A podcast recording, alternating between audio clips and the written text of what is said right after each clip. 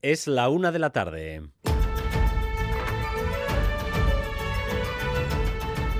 Crónica de Euskadi con Dani Álvarez. Arrachaldeón, Pello Chandiano será el candidato de Euskal Herria Bildu a las elecciones autonómicas. ¿Quién hemos decidido, como propuesta de la mesa política, que encabece nuestra candidatura al Parlamento de estos tres territorios y es Pello Chandiano Campo, nuestro director de programa. Euskal Herria Bildu lanza, por tanto, su alternativa para las elecciones de primavera. Ha sido Arnaldo Otegui, como escuchaban, el encargado de anunciar la apuesta de la formación por la renovación y la solvencia. Así lo ha argumentado Anegoñi. Sí, la mesa política por unanimidad ha elegido a Pello Chandiano, candidato al Endacari por Euskal Herria Bildu. Arnaldo Tegui, coordinador general, ha defendido el perfil de Ochandiano como un candidato serio y solvente, comprometido y con pasión y alma para abordar el cambio que necesita el país. Pello Ochandiano, ingeniero en telecomunicaciones de 40 años, natural de Ochandio, es actualmente director de programas de H. Bildu. La política vasca se dirige hacia un recambio generacional sin precedentes, con nuevos candidatos en todos los partidos con una generación por debajo de los 50 años que toma el testigo. Cambian los candidatos pero las siglas permanecen. En el caso del Partido Nacionalista Vasco, el goteo de salidas ha continuado con Izaskun Bilbao este fin de semana y se acelerará en las próximas horas, cuando emerjan las propuestas de la Ejecutiva a sus bases para conformar las listas. Irache Ruiz. Sí, el PNV debe dejarlo hoy todo a punto para que las bases del partido den su visto bueno o rechacen los nombres elegidos. La Ejecutiva, con Ortúzar a la cabeza, debe designar candidato o candidata eurodiputada después de que Izaskun Bilbao, lo decías, haya dado por concluido su ciclo en Bruselas, debe decidir si Bacarcho Tejería volvería a aspirar a presidir el Parlamento y cerrar las listas de los tres territorios. El alcalde de Bilbao denuncia que Euskadi sufre un castigo por parte del gobierno de España en cuanto al tren de alta velocidad. El AVE llega ya desde hace unos días a Asturias y sin embargo el final de las obras en Bilbao se espera para dentro de una década.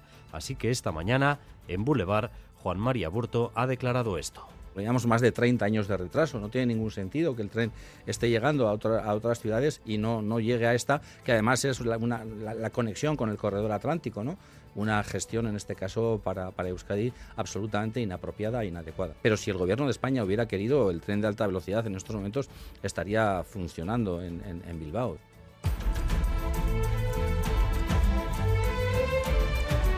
Precisamente en Bilbao, primer día con las nuevas normas de la OTA. El estreno está siendo a trompicones con algunos fallos que han ralentizado el sistema Gorka Saavedra, Rachaldeón. A Rachaldeón Bay, primer día y primera mañana problemática para el nuevo sistema o nueva normativa de OTA en Bilbao, problemas para acceder a la aplicación móvil, especialmente desde Android, y bloqueo también de parquímetros en las calles que han llevado al desconcierto de los usuarios que ya conocen los nuevos cambios. Queda eliminado el tramo de estacionamiento gratuito de una y media a 3 de la tarde y la otra gran novedad, las multas ya no se notificarán en el parabrisas del vehículo y tampoco se podrán anular en la máquina. A partir de ahora la notificación llegará directamente al domicilio de la persona propietaria. Eso en Bilbao. En Vitoria esta mañana ha sido también bastante complicada para los usuarios del transporte público. Por un lado, el servicio de tranvía ha estado suspendido más de cinco horas y por otro, había paro parcial en los autobuses de Tuvisa. Rodrigo Manero. Sí, casi cinco horas y media. Desde poco antes de las 6 de la mañana hasta las 11 no ha circulado ningún tranvía en Vitoria, en ninguna de las líneas. La primera unidad se ha enganchado con la catenaria en la calle Landaverde, justo a salir de cocheras, y todo se ha atascado hasta que ETS ha conseguido solucionarlo. Los técnicos analizan ahora las causas de esta incidencia que ha coincidido con la huelga de cuatro horas en los autobuses de Tuvisa hasta las 9 de la mañana. Entre una cosa y otra, moverse por la capital alavesa ha estado muy difícil y miles de usuarios se han visto afectados. La situación ahora ya ha vuelto a la normalidad. Durango Coazoca ha terminado, pero la feria tiene continuidad a partir de hoy con el proyecto Zunon Anda. Esta iniciativa se cumple, que cumple su cuarta edición, cuenta este año con la participación de cerca de 100 librerías de todo el país y permitirá conocer las novedades que han estado presentes en la feria. Pello Urzelay, responsable de Zunon Anda, destaca que la iniciativa tiene dos objetivos claros. Batetik, hemen aurkeztutako euskal literaturan produzio euskal herri osora zabaltzea, eta bestetik, aitortza egitea bai liburu dendei, eta uspotzia bereien lana. Azken finien, euskal kulturgintza zabaltzeko, ba, ezinbesteko Y vamos también con lo más destacado del deporte, con César Pérez de Cazolaza. Don César. Arcia Don Dani se reanuda hoy en el partido Granada Athletic, que se tuvo que suspender ayer por el fallecimiento de un espectador tras el eh, partido. Eh, como digo, se decidía finalmente que se juegue hoy, sigue el encuentro a partir de las 9 de esta noche y con el 0-1 que reflejaba el marcador en el minuto 17 de partido tras el gol de Iñaki Williams. Y la Real Sociedad está de viaje hacia Milán. Mañana juega el Giuseppe Meazza ante el Inter se va a jugar el equipo de Imanol a acabar primero de grupo sin Bres Méndez al que lo operan mañana y con la vuelta de Mikel Yarzabal también con Igor Zubeldia, aunque la es duda por problemas en la espalda. En el tráfico, retenciones en este momento en Baracaldo. Un camión y un turismo han tenido un accidente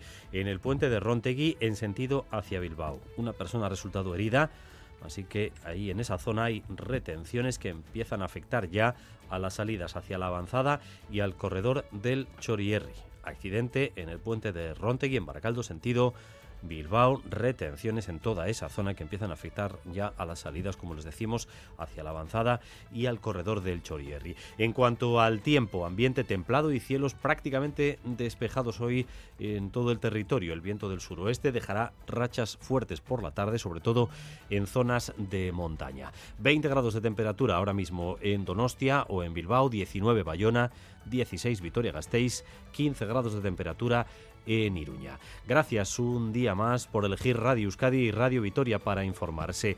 Raúl González y Maitane Bujedo se encargan de la dirección técnica, María Cereceda de la coordinación. Crónica de Euskadi con Dani Álvarez.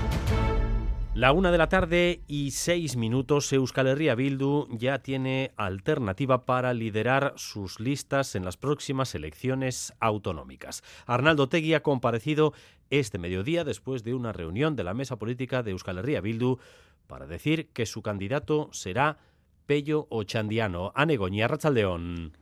Arracha León sí, Pello Chandiano será el encargado de liderar el proyecto de H. Bildu en las elecciones al Parlamento Vasco. El coordinador general Arnaldo Tegui ha defendido la elección de Ochandiano, ideólogo del partido que conjuga, dicho, la solvencia y la apuesta por las nuevas generaciones. Es una inversión cualitativa. Todo el mundo que ha conocido y habéis conocido a Pello Chandiano Campo, nadie duda ni de su solvencia, ni de su capacidad, ni de su compromiso con este país. Hemos hecho la apuesta con él porque, además de solvencia, además de seguridad, además de compromiso con el país, tiene dos cosas muy importantes que va a ser difícil que tenga otro candidato o candidata. Pasión por cambiar las cosas y alma por recuperar para este país el estadio y el escenario que este país necesita y quiere. La mesa política ha avalado esta candidatura por unanimidad y ha aprobado someter también a votación de la militancia los nombres de quienes podrían ser el presidente o presidenta de la mesa del Parlamento y portavoz del grupo parlamentario. El próximo lunes se pone en marcha la maquinaria electoral de H. Bildu que establecerá el calendario para los próximos meses. Bueno, pues ese ha sido el anuncio del propio Arnaldo Otegui. Pello Chandiano será el candidato de Euskal Herria Bildu a las próximas elecciones autonómicas. Ochandiano forma parte del círculo de máxima confianza del propio Arnaldo Otegui. De hecho, ocupaba ya uno de los puestos de máxima responsabilidad en Euskal Herria Bildu y ha diseñado tanto el proceso organizativo interno de la formación como algunos temas clave de esta legislatura, como ha sido, por ejemplo, el pacto educativo. Iñaki Es el director de programa de Euskal Herria Bildu. Estaba en las quinielas, llevaba dos años ganando presencia mediática y desde su entorno se alimentaba la idea de que llegaba pisando fuerte. Fíjense en el apunten bien su nombre de Xavier García Ramsden en Boulevard en la primera entrevista a Ochandiano. Pello Chandiano, Caixo Egunon. Eh, apunten bien su nombre porque quizá no sea hoy la cara más conocida de la coalición, pero sí es una de sus actuales eh, mentes pensantes y forma parte de la... El asunto principal de la entrevista era la ley de educación, del que ha sido el principal cerebro en EH Bildu el no acuerdo no es una opción. Y tenemos posibilidades de hacer una. Evidentemente, el acuerdo no va a ser perfecto para, para, nadie. en Ochandiano prevalece un discurso técnico donde reluce también su bagaje académico. Es de hecho doctor en Ingeniería de Telecomunicaciones por la Universidad de Mondragón. Según gente de su equipo, es lo que se conoce como un coco, inteligente, pero poco dado a grandes titulares. De hecho, no se le conoce por sus intervenciones en meetings, sino más bien por presentar extensos informes sobre clima, industria o empresa. La teoría está clara, ahora hace falta llevarla a la práctica, lo cual exige un giro copernicano en las políticas públicas y en la política de inversión. Sobre Ochandiano, EH Bildu destaca que no solo le gusta el monte, sino que aprendió de forma autodidacta a tocar el piano, que compatibiliza el legado de una familia Berzale marcada por la guerra y su interés en la inteligencia artificial y el blockchain. Es militante de Sortu, natural de Ochandio, donde fue concejal con solo 21 años, tiene 40 años y dos hijas. Ya lo han oído, la política vasca se dirige hacia un recambio generacional prácticamente sin precedentes. Los principales partidos en las autonómicas van a presentar a candidatos que se estrenan una generación por debajo de los 50 años toma el testigo en el Partido Nacionalista Vasco con Imanol Pradales, en Euskal Herria Bildu con Pello Chandiano, también en el PSE con Eneco Andueza. El goteo de salidas además va a afectar no solo a la primera línea, sino también a las segundas y a las terceras. Lo estamos viendo, por ejemplo, en los últimos días en el Partido Nacionalista Vasco. Este fin de semana, la eurodiputada Izaskun Bilbao Barandica anunciaba que iba a poner fin a su etapa en el Parlamento Parlamento Europeo. Y ese goteo se va a intensificar previsiblemente en las próximas horas porque el PNV ultima la propuesta que va a lanzar a sus bases para completar las listas precisamente de cara a las autonómicas. Irache Ruiz. Sí, reunión de los Cadiburu-Bachar del PNV con un amplio orden del día. Por un lado, comenzarán a estudiar el nombre del candidato o candidata para las europeas de junio, después de que la eurodiputada los últimos 15 años, Izaskun Bilbao, haya anunciado este fin de semana que da por concluido su ciclo en Bruselas. La ejecutiva de hoy sí que decidirá si Bacarcho Tejería aspira a repetir como presidenta del Parlamento Vasco y debe presentar las listas al completo de los tres territorios.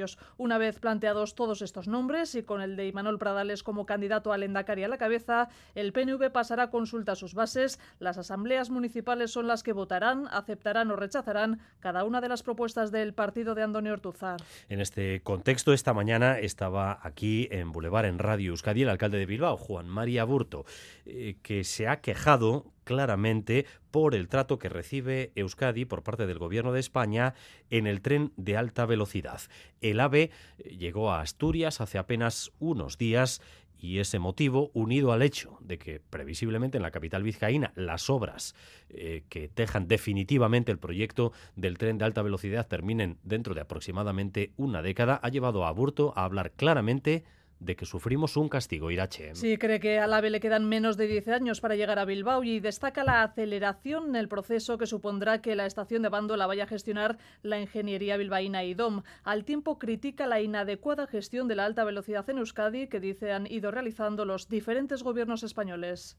Llevamos más de 30 años de retraso, no tiene ningún sentido que el tren esté llegando a, a otras ciudades y no, no llegue a esta, que además es la, una, la, conexión con el corredor atlántico, ¿no? Una gestión, en este caso, para, para Euskadi absolutamente inapropiada e inadecuada. Pero si el gobierno de España hubiera querido, el tren de alta velocidad en estos momentos estaría funcionando en, en, en Bilbao. Además, el alcalde de Bilbao informa de que están negociando con la plantilla de Bilbo Bus para que desconvoquen los paros del día de Santo Tomás. Opina que sus condiciones laborales no merecen una convocatoria de huelga, tampoco la mayoría de protestas laborales es el lugar donde las condiciones laborales son mejores. Creo que estamos en un territorio donde se debiera minimizar ¿no? el impacto de la huelga, ¿no? Y sin embargo, bueno, pues esta misma semana tenemos huelga en la concertada. Las condiciones de la concertada en Euskadi son peores que las de la concertada en otros lugares. Tenemos huelga de, de Bilbo Bus. Yo invito a que se comparen las condiciones de Bilbo Bus con otros sistemas de transporte. Aborto critica el alto índice de protestas en el sector público. La una de la tarde y 13 minutos a través del WhatsApp de Radio Euskadi 688-840-840. Estamos recibiendo bastantes mensajes de oyentes afectados por los problemas de tráfico ahora mismo en el entorno del puente de Ronteguil. Recordamos eh, que a la altura de Baracaldo un camión y un turismo han tenido un accidente en el sentido hacia Bilbao y Cantabria. Una persona ha resultado herida y hay retenciones que afectan ya a las salidas hacia la avanzada y al corredor del Choriarria y un eh, buen atasco ya en toda esa zona debido a ese accidente entre un camión y un turismo, según nos ha informado el Departamento de Seguridad. Seguimos adelante y seguimos con el recorrido de la crónica política, ahora fijándonos en Madrid, porque hoy está anunciada la presentación del nuevo libro de Pedro Sánchez, el segundo libro que saca desde que está en la presidencia del gobierno. Y ese libro tiene ahora mismo como eh, actualidad añadida, después de la toma de posesión de Milei como presidente de Argentina, las declaraciones que hizo allí el líder de Vox, Santiago Abascal. Abascal ha dicho en Argentina eh, que algún día Pedro Sánchez acabará como Mussolini, colgado por los pies. ¿Qué ambiente hay en Madrid ahora mismo al respecto? Izarobaz, adelante. Pues Sánchez está presentando su segundo libro a estas horas. Aquí en Madrid, de momento, no se ha referido a este asunto. Veremos qué valoración hace el presidente de las palabras del líder de Vox. Pero tras las declaraciones de ayer de Abascal, hoy desde Vox no bajan el tono, todo lo contrario, lo aumentan. Ignacio Garriga, portavoz. Eh, el señor Abascal ha recordado la suerte de muchos dictadores y eso algunos lo llaman odio, pero no, eso no es odio, eso es historia. Eso es Desde el PSOE han salido en tromba a condenar las palabras del líder del partido de ultraderecha, hablan de discurso de odio y piden a Feijo que rompa todos sus pactos con Vox, ministro de Exteriores José Manuel Álvarez. Un rechazo total a las palabras del señor Abascal. De vista es un discurso de odio que no hace más que polarizar e incitar a la violencia. Y emplazo al señor Fijó y al Partido Popular a que las condene claramente y que rompa los pactos de gobierno, todos los pactos de gobierno. A lo que el líder popular responde. Estas palabras van en la misma línea que el presidente Sánchez de construir un muro en España, un muro de las dos Españas. Y, por tanto, no solamente son condenables, sino que no tenemos nada que ver con este tipo de pronunciamientos, las lamentamos profundamente. Condena las palabras de Abascal, sí, pero las enmarca en la estrategia de Pedro Sánchez de construir un muro de las dos Españas. Para los socialistas, Feijó no es capaz de condenar las palabras de Abascal sin añadir ningún pero. Por cierto, Izaro, tenemos eh, novedades también dentro de Unidas Podemos. Tras la ruptura con Sumar y su salida del grupo parlamentario en Podemos está dándose una sucesión de renuncias eh, y de abandonos de la formación, especialmente en la Comunidad de Madrid. La lista de renuncias en Podemos sigue creciendo. Hoy han presentado su renuncia Roberto Sotomayor, el que fue candidato morado a la alcaldía de Madrid, y su número dos, Carolina Alonso. Ambos han comunicado hoy a Yone Belarra, la secretaria general de Podemos, que dejan sus cargos en el partido. En cartas muy similares, ambos apuntan como argumentos la bunkerización de la dirección estatal del partido y su renuncia a un frente amplio con Sumar. Sotomayor decía en redes que aunque tomar esta decisión ha sido difícil, es la acertada. Y dentro de la izquierda hay movimientos también en nuestro país, porque el llamado movimiento socialista podría estar preparando su salto a la política institucional con la formación de un nuevo partido. Alternativa Socialista ha convocado un acto eh, que pretenden que sea multitudinario para el próximo día 16 en Eibar, Mayalen Galparsoro. En el frontón Astelena, el movimiento socialista analizará el próximo sábado los pasos a dar para afrontar los retos de futuro. El acto ha sido convocado por Alternativa Socialista y en su órbita podría estar el dar el salto a la política con la formación de un nuevo partido que, sin embargo, no buscaría obtener representación en las instituciones. Se espera que el de Eibar sea un acto multitudinario. Su objetivo sería el de confrontar con el modelo de EH Bildu, a su juicio aburguesado, y servir de mecanismo que marque las directrices a todo el movimiento. Una y 18 minutos, semana de huelga en la educación concertada de iniciativa social. El personal de unos 200 centros escolares en Euskadi está llamado esta semana a parar por la negociación de su convenio. Hoy, por tanto, primera de las cinco jornadas de huelga, con un 70% de seguimiento según los sindicatos, que piden a la patronal que les convoque con propuestas concretas y al Departamento de Educación también llamamiento para que se implique en este conflicto. Xavi Segovia, adelante. Sí, a Rachaleo miles de personas han secundado las manifestaciones en las tres capitales en la primera de las cinco jornadas de huelga de la enseñanza concertada. En Bilbao ha terminado aquí frente a la sede del Gobierno vasco para volver a reclamar una solución a la negociación del convenio no actualizado desde diciembre del 21. Miren Bizarreta, el sindicato ELA, ha asegurado que no desean prolongar estas propuestas, estas protestas como ya ocurrió antes, recordaba, con 29 días de huelga en tres cursos no queremos repetirlo.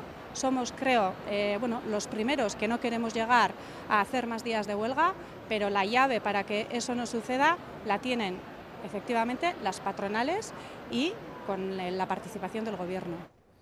Una primera jornada de huelga con un 70% de secundación por parte de los docentes y trabajadores del sector de la concertada. Piden a las patronales Cristau Escola y Aisea Isea más propuestas serias y con contenido. Reconocen que el diálogo compete a patronal y sindicatos, pero hacen también un llamamiento al Departamento de Educación porque dice que también tiene competencias en el asunto. Escuchamos a José Antonio González del Sindicato Comisiones Obreras. La solicitud al Departamento de Educación para contribuir en la solución del conflicto también está hecha, pero está claro que fundamentalmente estas patronales deberán eh, convocarnos, pero convocarnos con seriedad, aportando contenidos que nos permitan tirar adelante la negociación real de un nuevo convenio. Huelga hasta el próximo viernes con una gran manifestación prevista para el miércoles aquí en Bilbao a la que llaman a secundar a los 9.000 trabajadores de los 200 centros de la enseñanza concertada donde estudian, recordamos, 130.000 alumnos. La mañana de hoy ha sido complicada en el transporte público en Vitoria-Gasteiz porque el servicio de tranvía ha estado suspendido más de cinco horas debido a una incidencia técnica que se ha producido justo a la salida de las primeras unidades. La incidencia coincidía además con un paro parcial de los autobuses de Tuvisa. Así que miles de personas se han visto afectadas. Rodrigo Manero, adelante. Sí, a las 6 menos 20, justo cuando el primer tranvía del día salía de las cocheras de Bayondo en la calle Landaverde, se ha enganchado con la catenaria. El pantógrafo ha caído a la vía y todo el servicio ha quedado suspendido porque ninguna unidad podía pasar por allí. Los técnicos de ETS han tardado 5 horas en arreglarlo y hasta las 11 no se ha podido poner en marcha el servicio, lo que ha generado muchos problemas a los usuarios, como estos que encontrábamos en varias paradas de la ciudad. ¿Hasta dónde tiene que ir? Hasta uh, Portal de Foronda. Pues andando, no queda otra. No, que no hay, no hay tranvía, que se ha estropeado. ¿Hasta dónde tenéis que ir? Yo Chago. No, no sabía nada. Pues me tendré que ir andando hasta el centro. ¿Tengo un médico? Sí, voy a la uni. Pues no sé qué hacer. Porque voy con el tiempo justo eh, para coger el tranvía y llegar a trabajar. Así que, pues bastante lío. A esta hora ya se han superado todos estos problemas y se ha recuperado la normalidad, mientras se analiza qué es lo que ha pasado. Preguntado por un posible sabotaje, dado que a primera hora también había cuatro horas de paro en los autobuses de Tuvisa, el responsable de comunicación de TS pide esperar a lo que digan los técnicos. Gorka Araña lo tienen que analizar en, en, taller los equipos técnicos y probablemente em, estarán en ello. Ahora mismo sería aventurado decir eh, nada al respecto hasta que puedan determinar con exactitud qué es, qué es lo que ha podido pasar. Según el comité de Tuvisa, el 100% de la plantilla ha secundado el paro entre las 5 y las 9 de la mañana. Solo se han dado servicios mínimos en los autobuses urbanos. Piden mejorar sus condiciones y si no hay avances en la negociación con el ayuntamiento esta semana, habrá otras cuatro horas de huelga el lunes que viene. Y en Bilbao es el primer día con las nuevas normas de la OTA. El estreno está siendo un poco a trompicones con algunos fallos eh, que han ralentizado el sistema, aunque parece que se va a ir normalizando con el paso de las horas. Gorka Saavedra.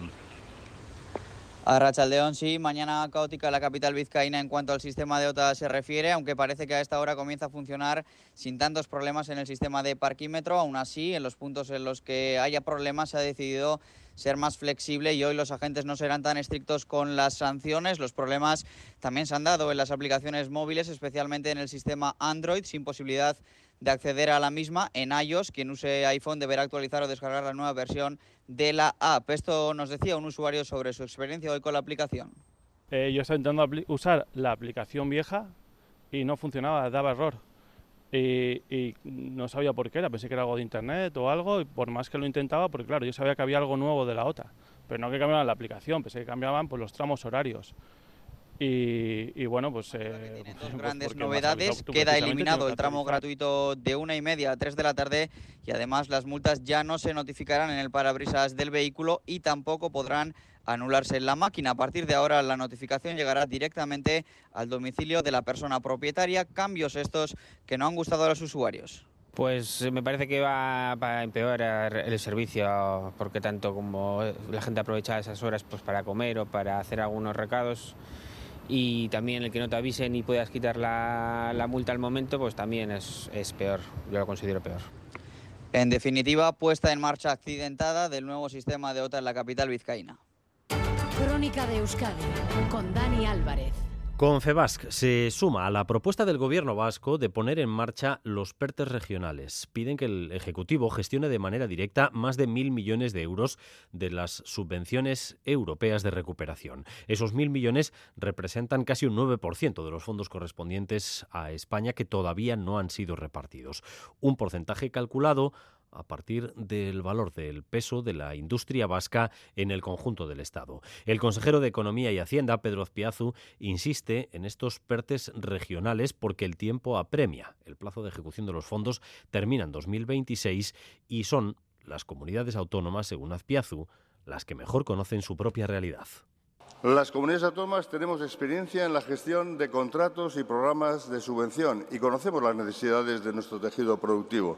Sería aprovechar al máximo 17 ventanillas para canalizar los fondos. Esta alternativa es viable, ya que desde Europa no entran en la gobernanza interna de los planes de recuperación de los Estados miembros, únicamente en el cumplimiento de hitos y objetivos. Y desde Euskadi nos comprometemos a alinearnos con ellos. Y esta mañana ha habido reunión entre el Gobierno y los sindicatos para cerrar la nueva cuantía del salario mínimo interprofesional, pero eh, parece, Isaro, que no ha habido acuerdo. Eso es, la segunda reunión entre el Ministerio de Trabajo y los agentes sociales ha terminado sin acuerdo. Trabajo ha propuesto la subida del salario mínimo interprofesional en un 4% para el próximo año, para 2024, pero esta propuesta no ha convencido ni a patronal ni a sindicatos. Maricruz Vicente, Comisiones Obreras. Eh, las organizaciones empresariales no han movido su postura, por lo tanto, no, hay margen, no, ha habido hoy margen para intentar acercar posiciones y, por lo tanto, cada una de las partes nos hemos mantenido en las mismas.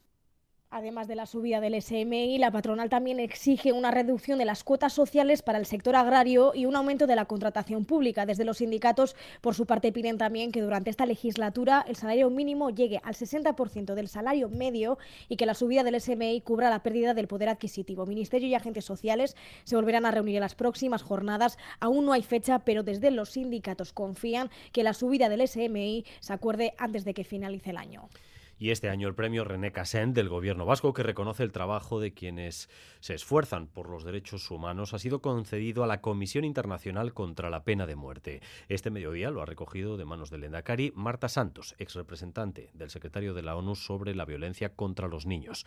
Santos ha destacado que este reconocimiento les impulsa a seguir con sus objetivos. Blanca Díez. Y su objetivo no es otro que acabar con la abolición de la pena capital en todos los países del mundo, una ardua tarea, pero en la que aparecen datos positivos. En 2022, 121 países abolieron la pena de muerte, muchos de ellos en África y Asia. Marta Santos es representante del secretario de la ONU en Boulevard. Hay aún mucho que hacer y por eso nuestra comisión seguirá alentada por este premio de René Cassin eh, con mucho más vigor para que todos los países puedan adherir a la abolición universal de la pena capital. Desde la ONU colaboran con presidentes y parlamentos para explicarles que no hay motivo para mantener la pena capital en un año en el que se cumplen 75 de la Declaración de Derechos Humanos por esta organización. El Endacari Íñigo Urcullo ha expresado en el acto de entrega del premio el compromiso de Euskadi con los derechos humanos en el contexto actual. La lucha contra la pena de muerte tiene un corolario claro, el derecho a la vida, un derecho hoy flagrantemente vulnerado en Gaza, Israel y Ucrania, un derecho vulnerado en demasiadas regiones del mundo, un derecho que no queremos ni debemos olvidar fue durante décadas también vulnerado aquí en Euskadi. Urcullo ha alabado el trabajo de esta Comisión Internacional para abolir la pena capital, prorrogar las ejecuciones y seguir atrayendo a más países para que pongan fin a las condenas a muerte. Y faltan tres días para la gran jornada de ITV Marato ya. El jueves, jornada solidaria en la que vamos a recaudar fondos para la investigación contra el cáncer, la primera causa de muerte en nuestro país. Irene Barañano. Se acerca el gran día y EITB Maratoya ya recoge fondos para la investigación del cáncer. Se trata de la vigésimo segunda edición y en su trayectoria ha destinado un total de 7,5 millones de euros para 119 investigaciones que están dando sus frutos, como se espera que lo haga el Maratoya de este año. Se estima que el objeto de investigación de este ITV Maratoya, el cáncer, afectará a una de cada dos personas a lo largo de su vida y aunque los avances aumentan la esperanza de supervivencia, aún queda mucho por investigar y mejorar. Francisco Borrego es experto de biocruces y entrena a células natural killer que eliminan células tumorales respetando a las sanas. lo que estamos es intentando cultivar las células NK en el laboratorio para que sus propiedades antitumorales sean mucho mayores. Una vez que eso se consigue, se genera un producto, un medicamento, y se le puede infundir a pacientes. En eso se basa su ensayo clínico que ayudará a pacientes con leucemia mieloide sin otra alternativa. Oportunidades como estas son por las que apuesta este año EITB Maratoya. Las donaciones se pueden realizar en el número de teléfono 900-840-750 o mediante Bizum con el código 33478. Además, la web de EITB invita a quienes quieran bailar al ritmo de Auquera Berriaca a enviar su vídeo, como ya lo han hecho las jugadoras de la Real o el alumnado y profesorado de la ESO de Ugao. Así hemos llegado a la una y media de la tarde. Seguimos en Crónica de Euskadi.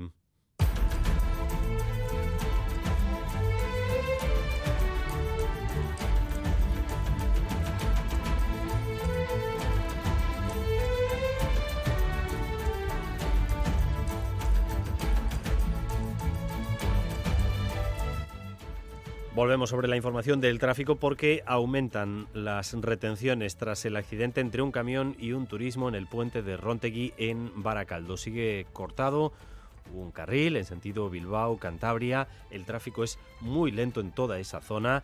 El atasco afecta ya al corredor del Chorierri, donde a esta hora tenemos retenciones de unos 4 kilómetros. Y en la avanzada las retenciones alcanzan los dos. Así que atasco importante en toda esa zona del puente de Rontegui. Todavía a estas horas 688-840-840 el número de WhatsApp de Radio Euskadi. Y esta es la previsión del tiempo para las próximas horas. Euskalmeta, Arrachaldeón. Arrachaldeón, durante las próximas horas no esperamos cambios. El ambiente será claro, con abundantes nubes altas y soplará el viento del suroeste. El viento perderá algo de fuerza por la tarde, pero a últimas horas volverá a intensificarse, especialmente en zonas expuestas del oeste, en Vizcaya y Álava. Y la situación será similar hasta mañana por la tarde. Mañana hacia el mediodía nos llegará un frente, el viento girará componente oeste y empezará a llover. El frente barrerá todo Euskal las lluvias serán generalizadas pero en general de carácter débil. Y con la llegada del frente la temperatura empezará a descender, aunque el descenso se notará más la jornada del miércoles. Y a partir de las 2 y cuarto aquí en Radio Euskadi, la información deportiva en Quirol al día con la previa, en realidad la segunda previa del Granada Athletic. César Pérez Gazola, Zarrachaldeón. Ahora pues sí, porque se ha reanudado hoy ese partido que se tuvo que suspender ayer por el fallecimiento de un espectador a partir de las 9 de esta noche y con el 0-1 el marcador que reflejaba el luminoso de los Cármenes en el minuto 17 de partido. Tras el gol de Iñaki Williams, fue entonces cuando se suspendió el partido debido a la muerte de un seguidor local que sufrió un infarto en la grada de los Cármenes y acabó falleciendo. El Athletic no volvía a Bilbao. La federación eh, decidía que se reanudase hoy el partido y aunque el Granada pretendía que se jugase en enero, finalmente el encuentro se sigue hoy desde las 9. Y la sociedad está de viaje en Milán. Eh, va a llegar en unos minutos porque mañana el equipo de Iván juega en Giuseppe Meazza y ante el Inter se va a jugar además a acabar primero de grupo. Roberto Olave es el director de fútbol de la Real Sociedad. Creo que tenían tres o cuatro bajas el otro día con Udinese, ganaron muy sencillo y pudieron gestionar. ¿no? Yo creo que esa es la grandeza de, este tipo de equipos, de este tipo de plantillas. Nosotros queremos competir contra ellos eh, siendo nosotros mismos, no, nos comparamos, no, no, ponemos eh, en valor o no decimos que con esos presupuestos. Eh, entendemos que si queremos participar en, esta fiesta, pues tenemos que ponernos nuestras mejores galas y tenemos que ir a afrontar este partido que merece la pena ser nosotros y que merece la pena intentar ser eh, campeones de grupo. Sin Brais Méndez, al que lo operan mañana, y con la vuelta de Mikel Yarzabal, también con Igor Zubeldia en la convocatoria, aunque la Tierra es duda por una lumbalgia. Y ya está el equipo en octavos, pero ser el primero a ser segundo, evidentemente, pues te beneficia mucho en el sorteo del próximo lunes. Y Osasuna empataba a uno en el campo del Cádiz después de un flojo primer tiempo y de que el VAR concediese un penalti a los rojos que transformara a Budimir. Reaccionaban en la segunda parte y también otra vez fue protagonista Sergio Herrera, el portero, con una buena intervención al final. Llegó Barrasate, el míster de Osasuna, honesto 100% con sus declaraciones tras el penalti pitado a favor por el VAR. Sí, con el fútbol actual, penalti. Para mí nunca debería de ser eh, penalti, como yo concibo el fútbol. Un balón que, va, que no va hacia portería, pues entiendo que, es irrelevante esa, esa, mano, pero como la tiene abierta y le da, pues nos han pitado a nosotros también penaltis de esos. Por eso digo que es un penalti del fútbol moderno. En el parejas de pelota, suma y sigue para Jaca y Mariz Currena. Ganaban 22-9 eh, Alezcano y Martija en Bilbao. 3 de 3 para la pareja de Baico, pleno de victorias. Únicamente Jaque, Mariezcu y el Ordi y Rezusta lo han ganado todo. Eri Jaca. De momento eh, estamos ganando, ¿no? Eh, sí que es verdad que el otro día el que sujetó y, sacó el partido adelante fue Ion, porque como he dicho yo no conseguía hacer daño y además al final pues me salí un poco del partido, pero bueno, hoy hemos, hemos sumado de principio a fin y, y contentos con, con eso. Y la Winter Series, desde esta punta, séptima jornada hoy en Guernica, se miden Goico y Lequerica ante Goitia y Basque. En baloncesto, Basconia cierra una semana perfecta tras imponerse 104-100 al eh, Tenerife de Chus Vidorreta. Acierto terrible en los triples, por encima del 50%, además un triunfo importante de cara a la Copa ante un rival directo como es el conjunto tinerfeño. Bien en ataque, pero muy mal en defensa el equipo de Ivanovic. Y esta noche era como sea, pero el próximo, próximo partido tenemos que jugar mucho mejor defensa. Y sobre todo, defensa esta noche era responsabilidad individual, no colectiva, individual. Y esto sí que me, que me pone un poco de preocupación porque son situaciones que hemos defendido muy mal esta noche. Eurojackpoten zaku handi bakoitzaren atzean milioidun handi bat omen dago. Eta milioidun handi baten atzean? Ba, zer egongo da, ba... Orain Eurojackpot, onzeren Europa mailako megazozketa inoiz baino milioidunagoa da. Izan ere, aste arte eta ostiral bakoitzean bi euroren gatik bakarrik eunda hogei milioi arteko zakuak daude. Onzeren Eurojackpot, milioiduna menderen mendetan. Onzen jokatzen duzuen guztioi ondo jokatuta. Jokatu arduraz eta bakarrik adinez nagusia bazara. Este lunes en Gambara, Olatz Garamendi, la consejera de Gobernanza Pública y Autogobierno, a partir de las 8 de la tarde en Radio Euskadi. Gambara, con Arancha García. La una de la tarde y 36 minutos. Continuamos en esta crónica de Euskadi con más noticias y más información en directo para ustedes hasta las dos y cuarto. Un lunes eh, de alta intensidad política, un lunes en el que hemos conocido el nombre que va a liderar la candidatura de Euskal Herria Bildu a las próximas elecciones autonómicas. El nombre lo anunciado Arnaldo Tegui será Pello Chandiano. Anegoñi. Sí, será el encargado de liderar el proyecto de Euskal Herria Bildu en las elecciones al Parlamento Vasco. Ideólogo del partido conjuga, ha dicho Arnaldo Tegui, la solvencia y la apuesta por las nuevas generaciones. Es una inversión cualitativa. Todo el mundo que ha conocido y habéis conocido a Pello Chandiano Campo, nadie duda ni de su solvencia, ni de su capacidad, ni de su compromiso con este país. Hemos hecho la apuesta con él porque, además de solvencia, además de seguridad, además de compromiso con el país, tiene dos cosas muy importantes que va a ser difícil que tenga otro candidato o candidata. Pasión por cambiar las cosas y alma por recuperar para este país el estadio y el escenario que este país necesita y quiere. La mesa política ha avalado esta candidatura por unanimidad y ha aprobado someter también por primera vez a votación de la militancia los nombres de quienes podrían ser el presidente de la mesa del Parlamento Vasco y portavoz del grupo parlamentario. Las próximas elecciones autonómicas, como nota general, van a tener en nuestro país, sin duda, savia nueva y relevo generacional en los principales partidos políticos. Los candidatos se van a estrenar en todas las eh, principales formaciones, el PNV, con Imanol Pradales, Pello Chandiano Euskal Herria Bildu, Eco Andueza en el Partido Socialista de Euskadi o Javier de Andrés en el Partido Popular del País Vasco. Y a esta hora, el presidente del Gobierno, Pedro Sánchez, está presentando su nuevo libro en un acto en el que está siendo entrevistado por Jorge Javier Vázquez y Baza. Sí, Sánchez se acaba de referir a las declaraciones de Abascal de ayer, las acaba de tildar de gravísimas porque son de una extraordinaria gravedad. Y, además hay que tener en cuenta que Abascal esto no lo dice porque sí, esto no es un lapsus. O sea, Abascal ha querido trasladar ese mensaje porque quiere que hoy estemos hablando de esto, no aquí, sino, digamos, en los medios de comunicación. Responden a un intento, dice el presidente, de intentar convertir la política en un, monopolio de discursos de odio. Recuerda además Sánchez que Abascal estaba destinado a ser vicepresidente de la mano de Feijóo. Por eso ha pedido al líder popular que reflexione sobre sus aliados. Porque Vox es importante, aseguraba Sánchez, porque el Partido Popular le ha abierto las puertas de los gobiernos autonómicos y municipales. Hay más novedades en este lunes, decíamos, de alta intensidad política, más novedades, en este caso en el Partido Nacionalista Vasco, porque EITB les puede adelantar que en la propuesta que la ejecutiva del PNV va a hacer a sus bases, eh, para, para configurar las listas de cara a las próximas autonómicas, en esta ocasión ya no estará Joseba Eguíbar. EITB les puede adelantar eh, que Eguíbar ha tomado la decisión personal de cerrar su ciclo en el Parlamento Vasco. Eguíbar no estará, por tanto, en las listas, sí estará la actual presidenta del Parlamento, Bacarcho Tejería, y otro nombre que va a aparecer como propuesta a las bases en Guipúzcoa será eh, Markel Olano, el exdiputado general del territorio. Por tanto, en Guipúzcoa, Bacarcho Tejería y Markel Olano como propuesta a las bases del PNV no estará, sin embargo, Joseba Aguibar. Seguimos adelante con más noticias porque hoy ha empezado una huelga en el almacén central de Eroski de El Orrio, el que se encarga de la distribución de los productos no perecederos a todos los supermercados de la zona norte del estado. Durante toda la semana están convocados los 130 empleados de la empresa Cecosa que trabajan en este almacén. Eroski dice que ha parado el 80% de la plantilla, pero que el resto, plantilla propia, trabaja con normalidad.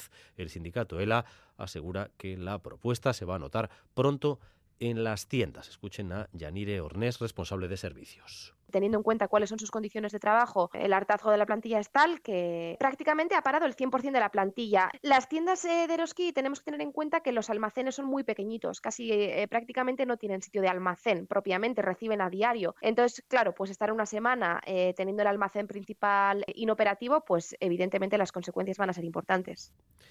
Y en el Ayuntamiento de Pamplona, a pesar del ruido y la alargada sombra de una posible moción de censura, la alcaldesa Cristina Ibarrola ha presentado un nuevo programa para celebrar la Navidad, con una novedad significativa, y es que por vez primera, Olenchero saldrá al balcón del ayuntamiento. Yane Arangoa. Será uno de los momentos especiales de esta Navidad en Pamplona. Tendrá lugar el día 24 a la una de la tarde, según anunciaba la alcaldesa Cristina Ibarrola.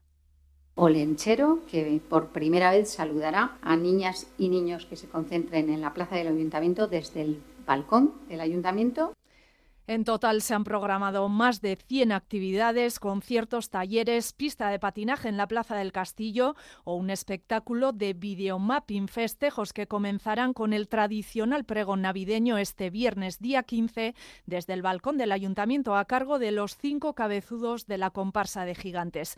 Navidad que en lo político la alcaldesa Ibarrola afrontará sin nuevos presupuestos. Dice que están terminando el anteproyecto, pero asume ya que presentarlo antes de fin de año es inviable. No me parece lo relevante que se retrase, me parece lo relevante intentar de forma concienzuda buscar un consenso lo suficientemente amplio como para tener unos presupuestos aprobados.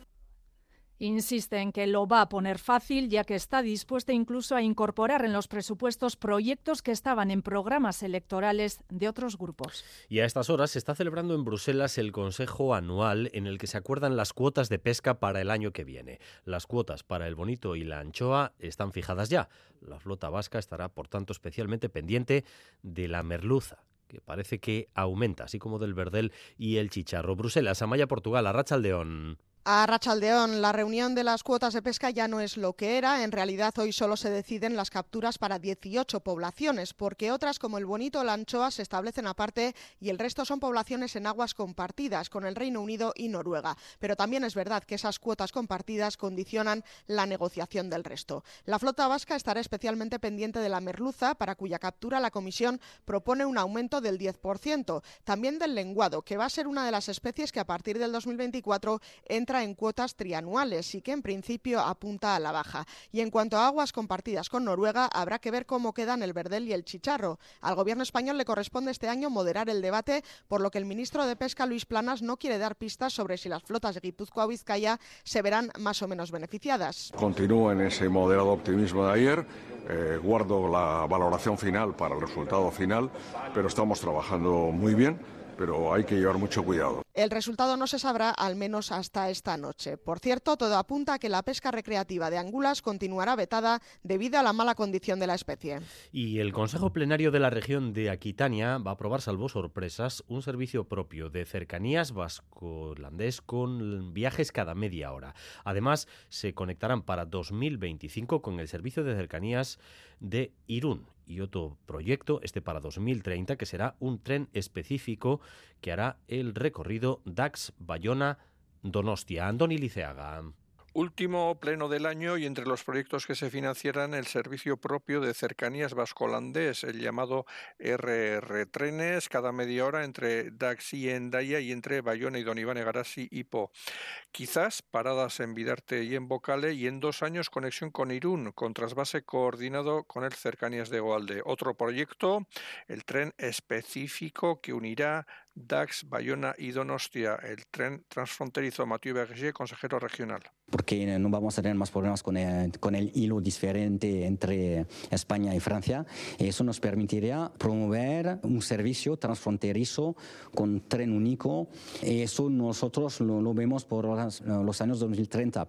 Están pendientes de la aprobación en breve de la Ley de Servicios Express Metropolitanos Regionales que podría suponer una importante inyección de dinero para el proyecto.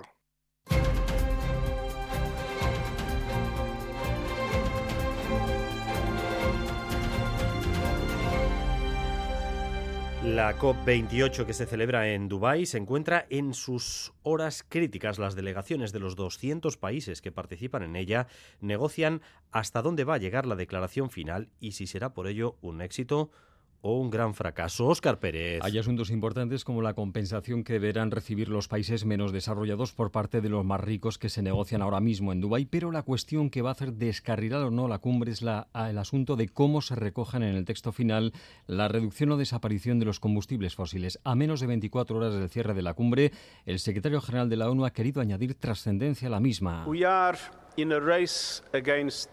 Estamos en una carrera contra el tiempo. Nuestro planeta está cerca de llegar a la medianoche del límite del grado y medio de calentamiento. El balance global debe ofrecer un plan para triplicar las renovables y duplicar la eficiencia junto a un enfoque decidido para abordar la causa fundamental de la crisis, la producción y consumo de combustibles fósiles. En Greenpeace tiene muy claro que la forma en que se recoja esta cuestión de los combustibles fósiles en el texto final va a marcar los resultados de esta COP28. Pedro Zorrilla, ex doctor en ecología y está siguiendo la cumbre en Dubái. En opinión de Greenpeace, el éxito sería que la COP decidiese el abandono de los combustibles fósiles. Se podrían poner además pasos intermedios, que hay que reducirlos a la mitad o al 40% para el año 2030 y conseguir el abandono total a mediados de siglo. Otros años ya se ha incluido medidas como que hay que reducir las emisiones, pero nunca se ha dicho claramente que hay que abandonar los fósiles y creemos que ese es el paso clave. El presidente de la COP28 desea convocar un pleno de cierre de la cumbre para mañana martes, pero para ello tiene que lograrse el consenso final. Si eso no ocurre, la cumbre podría extenderse más horas o días. Además, Javier Milei cumple su primera jornada como presidente de Argentina. Su acto de toma de posesión ayer y sus palabras en su primer discurso no han dejado indiferente a nadie porque anunció Oscar que los próximos años van a ser muy duros en Argentina. Sí, no hay dinero, no hay plata, decía Milei, y eso obliga a unos ajustes radicales como nunca los ha tenido el país. Milei va a recortar en de 20.000 millones el gasto público, el PIB va a caer, ha dicho, cinco puntos y todo ello traerá duras consecuencias. Sabemos que de corto plazo la situación empeorará. Los desafíos que tenemos son enormes. No va a ser fácil.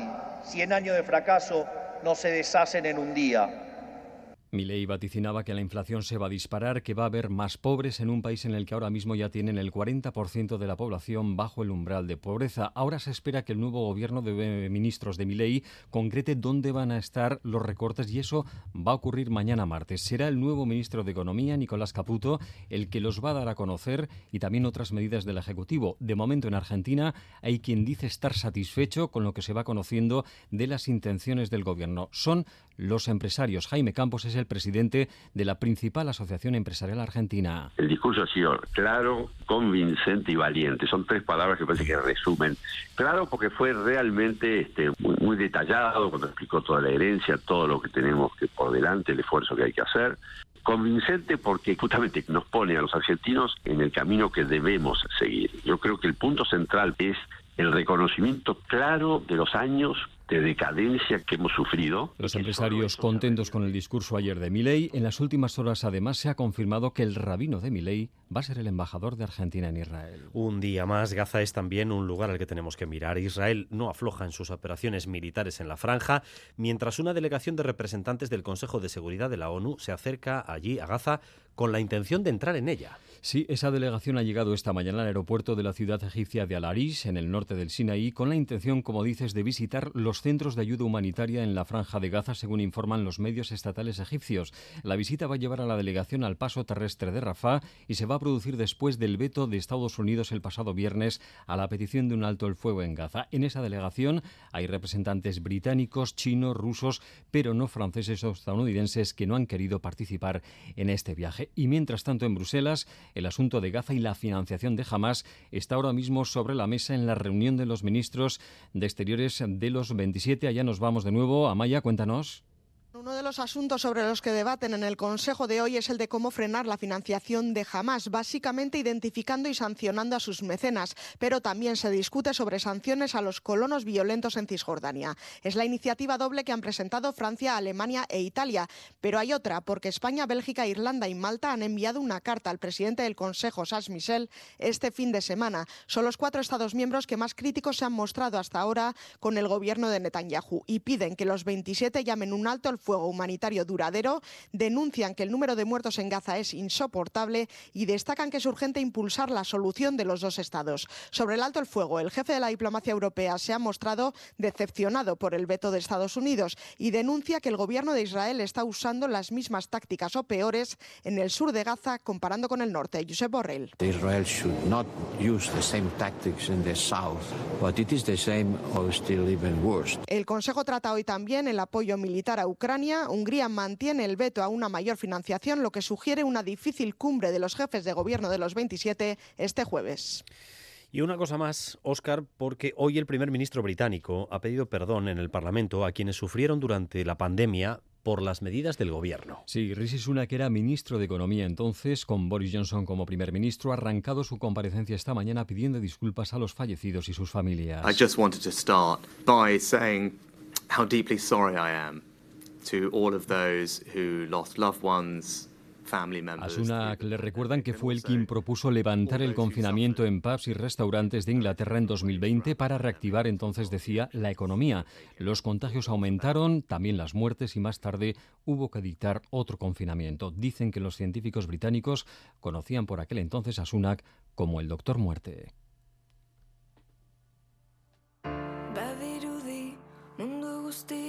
Dakiela nora doan Añazkarko horrika eta ni hemen Gaur ere berriro geldi. Ezin segi abiaduraren aria Baina denek espero dute mireria Eta ni beste egun batez isilik Denok begira bestearen atarira zenbat dira Zer da zerretan ari dira eta zein egin. Zukinon zure kabia zezu aitz guztiak gezu Rezkoak dira. Dira Son de mentira. Mentira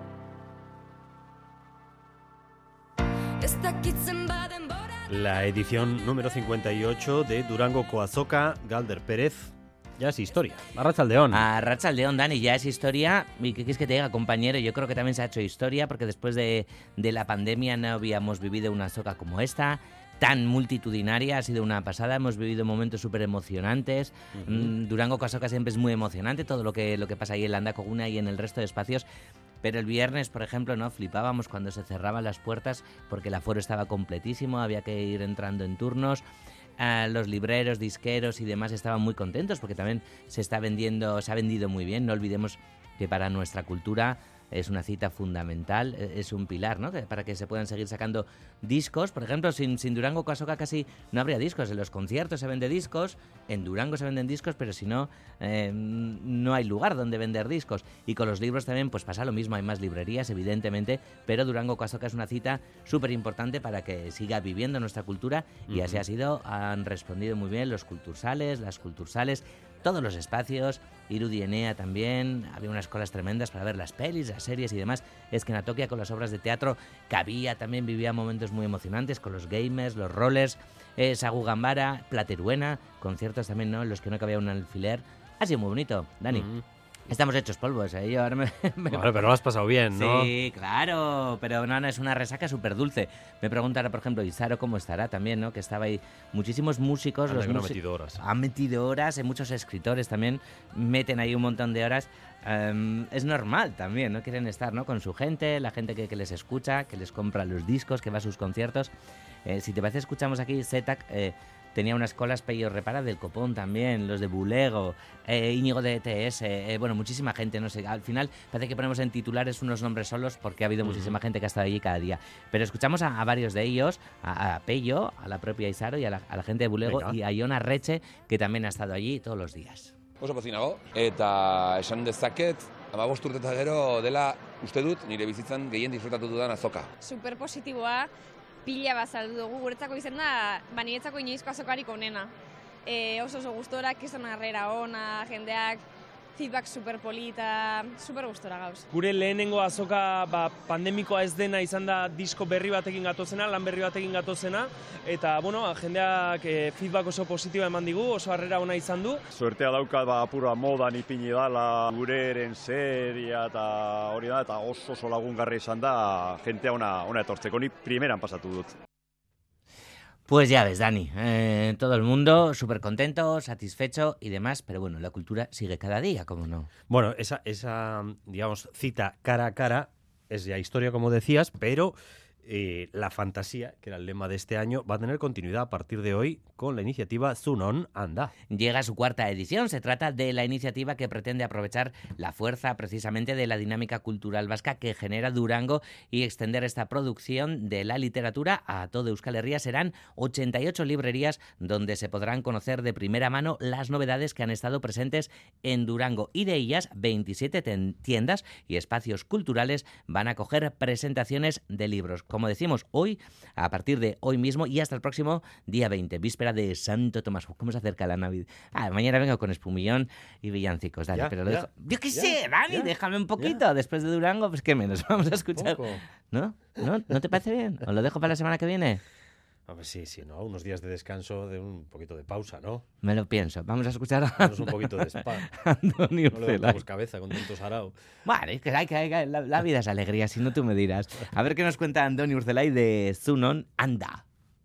Aurten gure izan dut hau e, aurkezpen horriei emutie kultur saio ikututxo bat. Hau da, izango die edo aurkezpen musikatuak, edo aurkezpen dramatizatuak, edo aurkezpen solasaldixak, baina ez da izango aurkezpen soil bat, baizik eta horren inguruan kultur saiotxo bat eratzia da asmoa.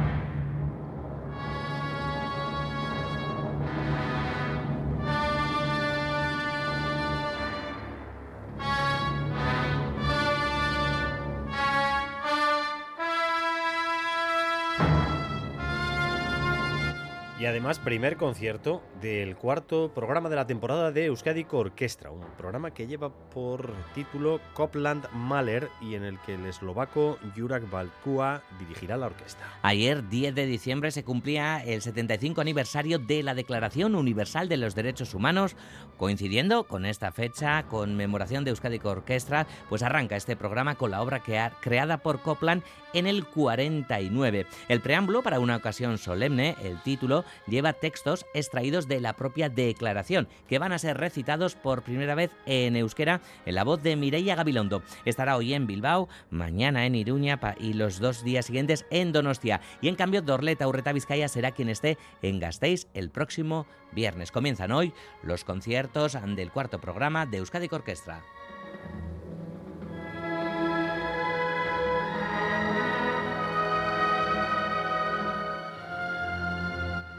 Y el mundo del arte ha perdido un importante creador, el vitoriano Santos Iñurrieta. Falleció ayer a mediodía a los 70 años de edad en Mallorca, donde actualmente residía después de luchar contra una larga e intensa enfermedad. Sí, Iñurrieta nacía hace 70 años en Gasteiz, formaba parte de una generación de artistas vascos nacidos en los 50. Bueno, deja su pintura llena de color. Después, en Cultura.eus hablaremos largo y tendido de él. Ahora Gorka Basterrechea, que organizó la exposición de 2018 en Zuloa, nos cuenta, nos explica cómo era el estilo de Iñurrieta.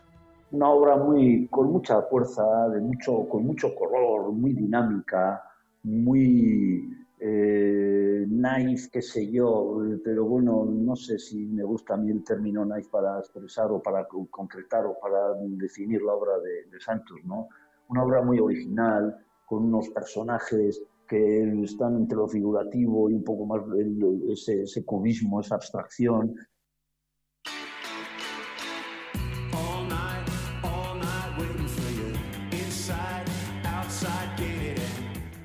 Y The Vaccines lanzan hoy Love to Walk Away. Un tema, súper importante para el disco porque dicen que ha marcado un poco los derroteros de su próximo álbum que será Pick Up Full of Pink Carnations, que saldrá el 12 de enero. Pues con ellos llegamos, nada, ahora ya, ya mismo. Y tú a las 3. Gerarte Galder. Gerarte.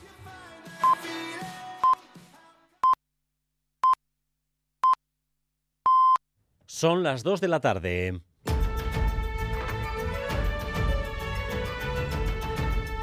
Crónica de Euskadi con Dani Álvarez. Gracias por continuar en nuestra compañía. Gracias un día más por elegir Radio Euskadi y Radio Vitoria para informarse. Durante los próximos 15 minutos vamos a tratar de resumir para ustedes lo esencial de la información de esta jornada de lunes. Un día de muchísima actualidad política. Un día en el que, eh, si ustedes están en medio del atasco de Rontegui, les tenemos que pedir una vez más, una vez más paciencia, eh, porque los problemas en toda esa zona, Mayal en Galparsoro, continúan. Sí, recordamos que un camión y un coche han tenido un accidente en sentido Bilbao. Ya han retirado el camión, hay que limpiar la calzada y un carril permanece todavía cortado. El atasco es importante porque afecta también al corredor del Chorierri, donde hay unos 3 kilómetros de retenciones, y también a la avanzada, con retenciones de unos 2 kilómetros a esta hora. Más de una hora con problemas en toda esa zona. Insistimos, paciencia. Si ustedes están afectados, están ahí en ese atasco 688-840-840, el WhatsApp de Radio Euskadi, si ustedes quieren ayudarnos a completar y a mejorar nuestra información en ese punto o en algún otro de la red viaria. Por lo demás, Euskal Herria Bildu lanza su alternativa para las autonómicas. Arnaldo Otegui ha anunciado que el candidato de su formación, el candidato a la Lenda Caricha, será Pello Chandiano Anegoñi. Pello Chandiano será el encargado de liderar el proyecto de H. Bildu en las elecciones al Parlamento Vasco, un perfil joven pero solvente. No en vano, Chandiano es actualmente director de programa de la coalición, ideólogo y uno de los hombres fuertes en el seno de Euskal Herria Bildu. Arnaldo Otegui, coordinador general, ha subrayado que la apuesta por Chandiano ha sido por unanimidad de la mesa política. Nadie duda ni de su solvencia, ni de su capacidad, ni de su compromiso con este país. Hemos hecho la apuesta con él porque, además de solvencia, además de seguridad, además de compromiso con el país, tiene dos cosas muy importantes que va a ser difícil que tenga otro candidato o candidata. Pasión por cambiar las cosas y alma por recuperar para este país el estadio y el escenario que este país necesita y quiere. No es la única novedad que incorpora EH Bildu de cara a las elecciones vascas. En las próximas semanas se decidirá quién será el nombre elegido para, llegado el caso, presidir la mesa del Parlamento y lo mismo con quién será portavoz del grupo parlamentario. Nombres que por primera vez se someterán a la votación de la militancia. La militancia tendrá que votar también en las próximas semanas para decidir si avala la candidatura de Pello Chandiano al Endacari. Forma parte de la nueva generación de dirigentes de Euskal Herria Bildu, su nombre de la máxima confianza de Arnaldo Tegui y como ingeniero que es, ha desarrollado un proyecto interno de cohesión para la coalición Euskal Herria Bildu, pero también eh, ha llevado la batuta en algunos asuntos sectoriales en los que H. Bildu ha participado de manera intensa, como es el caso de la negociación de la ley de educación. Iñaki Larrañaga. Como director de programa de Euskal Herria Bildu, Chandiano ha dedicado buena parte de su tiempo a la ley de educación. Su primera entrevista en Radio Euskadi giró sobre este tema.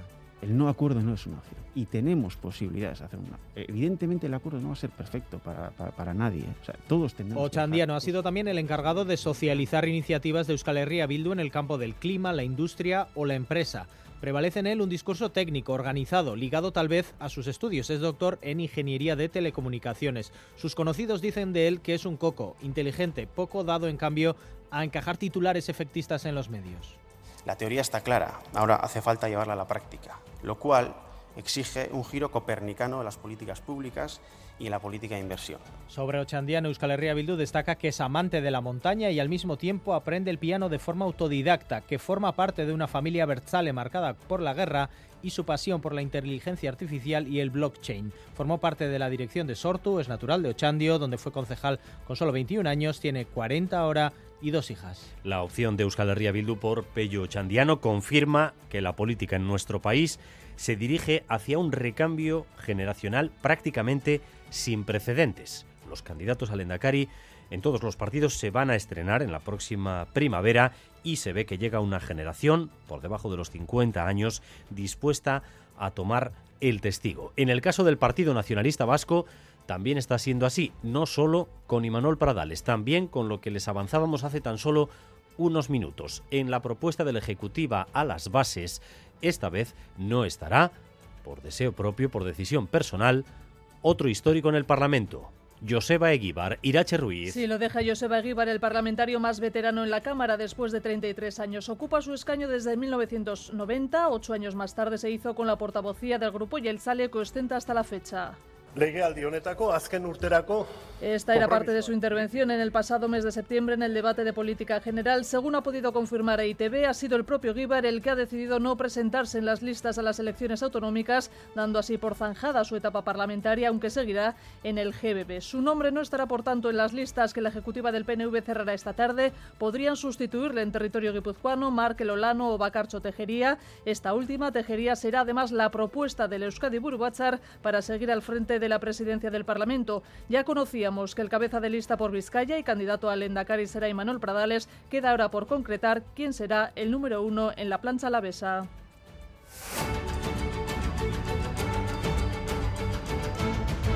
Mucho movimiento político en nuestro país y también en Madrid porque este mediodía el presidente del Gobierno de España, Pedro Sánchez, ha presentado su nuevo libro en un acto en el que le ha entrevistado Jorge Javier Vázquez. Y allí se ha referido, entre otras cosas, a las declaraciones que ha efectuado este fin de semana en Argentina el líder de Vox, Santiago Abascal. Allí dijo que Sánchez acabará como acabó Mussolini, colgado por los pies. Madrid, Isaro Baza. Pues Sánchez ha tildado de extraordinariamente graves las declaraciones de Abascal. Le acusa de intentar convertir las instituciones en un monopolio de discursos de odio. Y de paso, le manda también un mensaje a Feijó. Hay que recordar que este señor, el líder de Vox, iba a ser el vicepresidente del Gobierno de España. Y, esto yo creo que tiene que hacer reflexionar también al jefe de la oposición y al líder del Partido Popular sobre qué aliados tiene. Porque hoy Vox es importante porque el Partido Popular ha abierto las puertas de los gobiernos autonómicos y los gobiernos municipales Hoy el líder popular no se ha referido a sus alianzas con Vox ni las ha mencionado, pero sobre las declaraciones de Abascal decía lo siguiente en Telecinco. Estas palabras van en la misma línea que el presidente Sánchez de construir un muro en España, un muro de las dos Españas. Y, por tanto, no solamente son condenables, sino que no tenemos nada que ver con este tipo de pronunciamientos, las lamentamos profundamente. Condena las palabras de Abascal, sí, pero las enmarca la estrategia de Pedro Sánchez de construir un muro de las dos Españas. Asegura que Abascal le está haciendo el juego a Sánchez. Sin embargo, para los socialistas estas palabras dejan en evidencia que Feijó no es capaz de condenar las palabras de Abascal sin añadir ningún pero.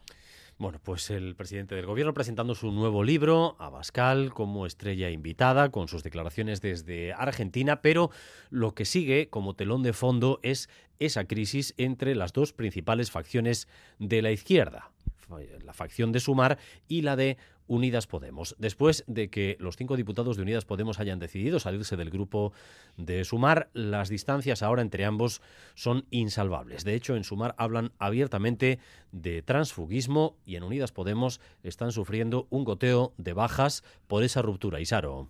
Sí, la lista de renuncias de Podemos sigue creciendo. Hoy han presentado su renuncia Roberto Sotomayor, el que fue candidato morado a la alcaldía de Madrid, y su número dos, Carolina Alonso. Ambos han comunicado hoy a Yone Belarra, la secretaria general de Podemos, que dejan sus cargos en el partido. En cartas muy similares, ambos apuntan como argumentos la bunkerización de la dirección estatal y su renuncia a un frente amplio con Sumar. Pues precisamente hoy, desde Sumar, acusan a los cinco diputados de Podemos de incurrir en transfugismo por dejar la coalición y pasarse al grupo mixto. Ernest Urtasun, portavoz.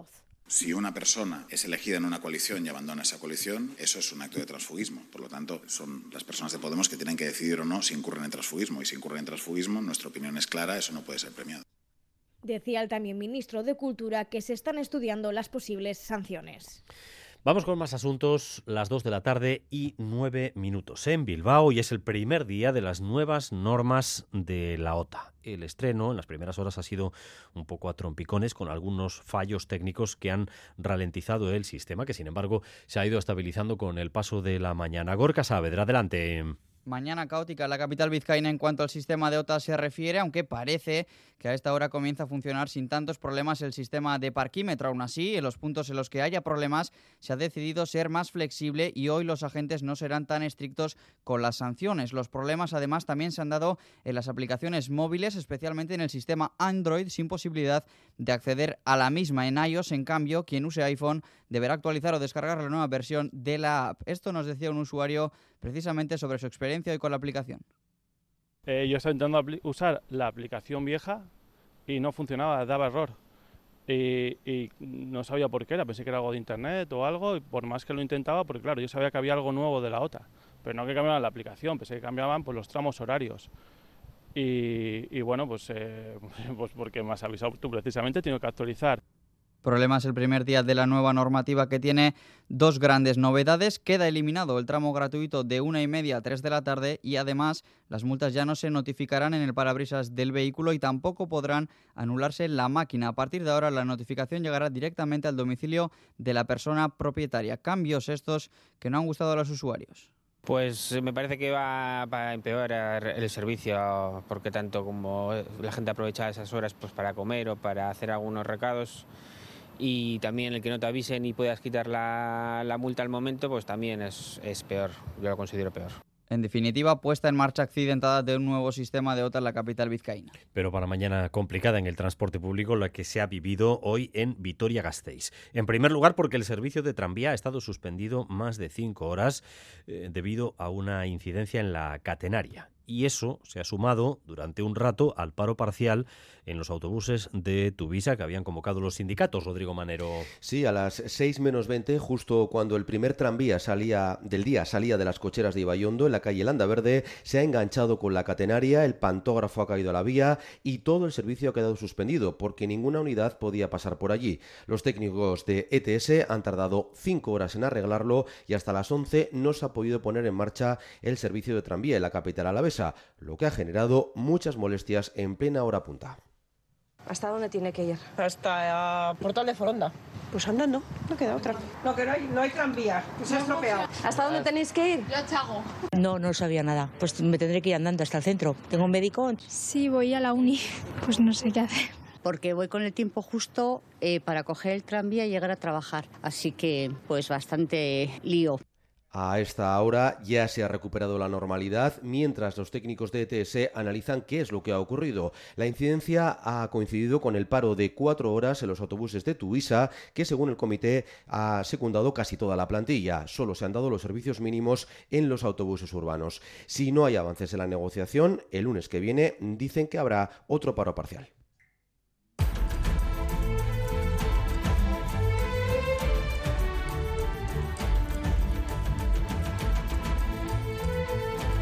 E insistimos en la información del tráfico. Problemas, continúan todavía los problemas en el puente de Rontegui y van a continuar durante un buen rato la colisión en sentido Bilbao entre un coche y un camión. Ha causado dos personas heridas que han sido trasladadas ya al hospital de Cruces y como consecuencia toda la zona se está viendo afectada por un gran atasco. Por ejemplo, en el Chorierri hay cuatro kilómetros todavía de caravana una caravana que afecta también al enlace con la avanzada. Todavía situación complicada en el entorno del puente de Rontegui en sentido Bilbao, sentido también hacia Cantabria. Y esta es la previsión del tiempo para las próximas horas. Euskalmet, Arrachaldeón. Arrachaldeón, durante las próximas horas no esperamos cambios. El ambiente será claro, con abundantes nubes altas y soplará el viento del suroeste. El viento perderá algo de fuerza por la tarde, pero a últimas horas volverá a intensificarse, especialmente en zonas expuestas del oeste, en Vizcaya y Álava. Y la situación será similar hasta mañana por la tarde. Mañana hacia el mediodía nos llegará un frente, el viento girará componente oeste y empezará a llover. El frente barrerá todo Euskal Herria, las lluvias serán generalizadas, pero en general de carácter débil.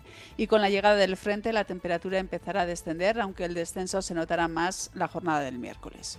Pues hasta aquí esta crónica de Euskadi, hora y cuarto de información en directo para ustedes, información que va a continuar, lógicamente, cada hora en punto y también a partir de las 7 en Gambara, directo con Arancha García hoy en edición reducida, porque ya saben que podrán escuchar también aquí en Radio Euskadi eh, en directo la retransmisión del partido entre el Granada y el Athletic, de la que enseguida tienen ya la previa en Quirol al. Raúl González y Maitane Bujedo han estado en la dirección técnica, María Cereceda en la coordinación. Besteriquez, Zaindu Esquerricasco. Crónica de Euskadi con Dani Álvarez.